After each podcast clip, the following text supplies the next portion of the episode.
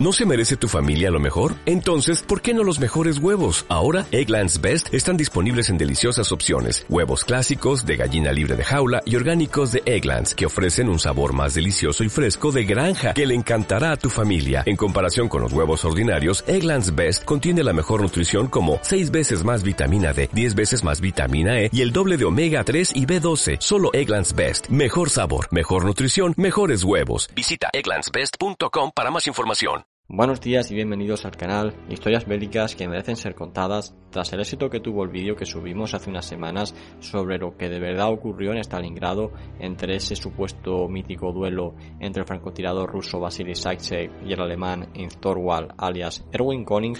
Hoy vamos a ver en este vídeo cuáles eran las 10 técnicas con las que se entrenaba a los francotiradores alemanes en la Segunda Guerra Mundial y los hacía tan letales. Hay que decir antes de empezar que Alemania no tuvo francotiradores hasta finales de 1943 y es que Alemania en la primera fase de la guerra no consideró oportuno la creación de estas unidades debido a que ante el empleo de su conocida Blitzkrieg con una alta movilidad quedarían constantemente fuera de la primera línea de combate pero tras el cambio de marea producido en el frente oriental entre 1942 y 1943, Alemania comenzó a ocupar posiciones más estáticas, comenzaron a ocupar posiciones más defensivas y fue entonces cuando consideraron oportuno disponer de estos soldados de élite, para lo cual se crearon cuatro centros de formación.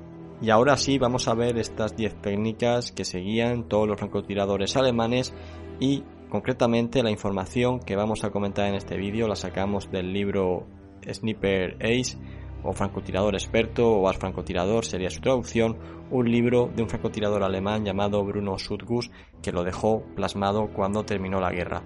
Este francotirador entró en servicio en 1943 con apenas 20 años y cuando finalizó la Segunda Guerra Mundial tenía 209 bajas confirmadas. Su primera máxima era la de tener siempre la mira bien calibrada. Y este hombre comentaba lo siguiente. Solía poner a 100 metros de distancia un papel marcado con un punto rojo más pequeño que mi pulgar y después corroboraba que podía conseguir una tanda de 5 disparos en él. Era entonces cuando sabía que tenía la mira bien calibrada. La segunda máxima dice lo siguiente. Cada detalle es importante, y es que según cuenta Sutkus, un buen francotirador debe ser capaz de medir la distancia con precisión y conocer tanto la velocidad como la dirección del viento para no fallar. Cada detalle es importante, confía en tus habilidades. De hecho, el propio Sutkus comenta que tuvo 52 duelos contra francotiradores soviéticos y que sobrevivió a muchos de ellos debido a que el oponente calculó mal su disparo se quedó o bien demasiado corto o bien demasiado largo. La tercera máxima es la de no ser altivo. Nunca debe pensar que se sabe todo. Confiarse podía ser un sinónimo de acabar con una bala en la sien durante un duelo. Uno siempre debía pensar que el francotirador enemigo era como mínimo igual de bueno que yo. La cuarta máxima de este francotirador era inspecciona de arriba a abajo. La búsqueda de objetivos implicaba inspeccionar el terreno de arriba a abajo, de izquierda a derecha y por detrás de mi posición. Solía preguntarme, ¿estoy mirando una característica natural del terreno o es el camuflaje del enemigo? ¿Deberían esas hojas estar colocadas así sobre la hierba?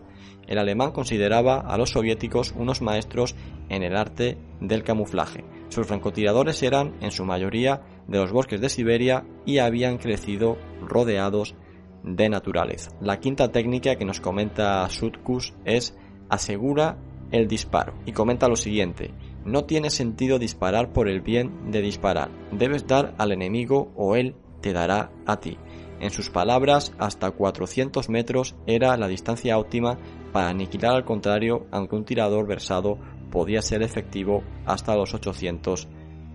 Y hago aquí un pequeño inciso para recordar que esta era el arma por excelencia del soldado de infantería alemán y también de los francotiradores, que no era otro que el fusil Mauser 98K, al cual se le añadía, como podemos ver en pantalla, una mira telescópica en caso de ser destinado para uso de un francotirador. Y pasamos ahora al principio número 6.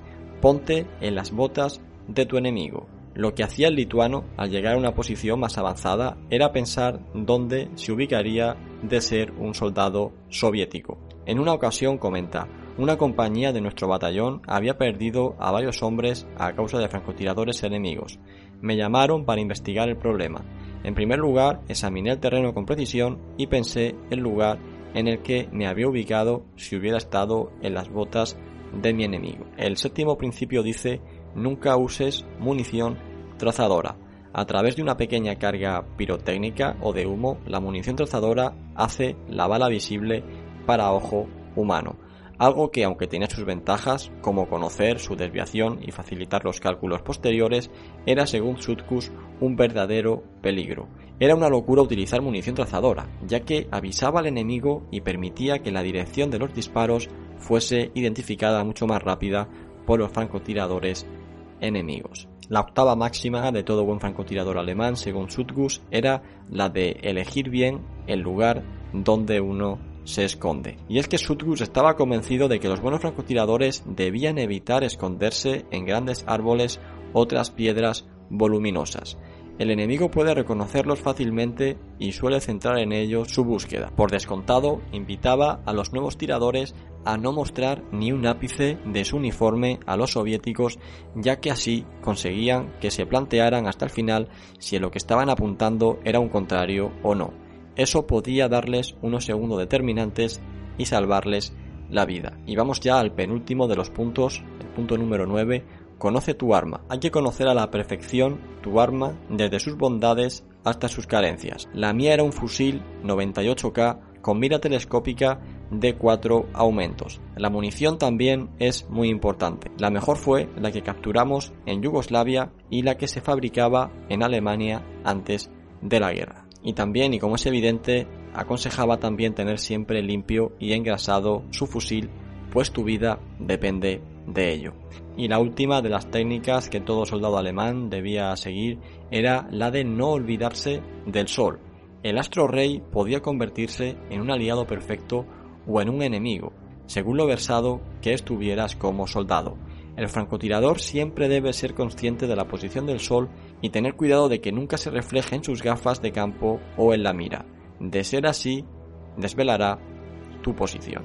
Y bien, estas son las 10 técnicas que nos recoge Bruno Sutgus en su libro Sniper Ace. Espero que este vídeo os haya resultado interesante y de que os hayáis podido empapar de estas técnicas de francotirador que siempre despiertan tanto interés en todos nosotros.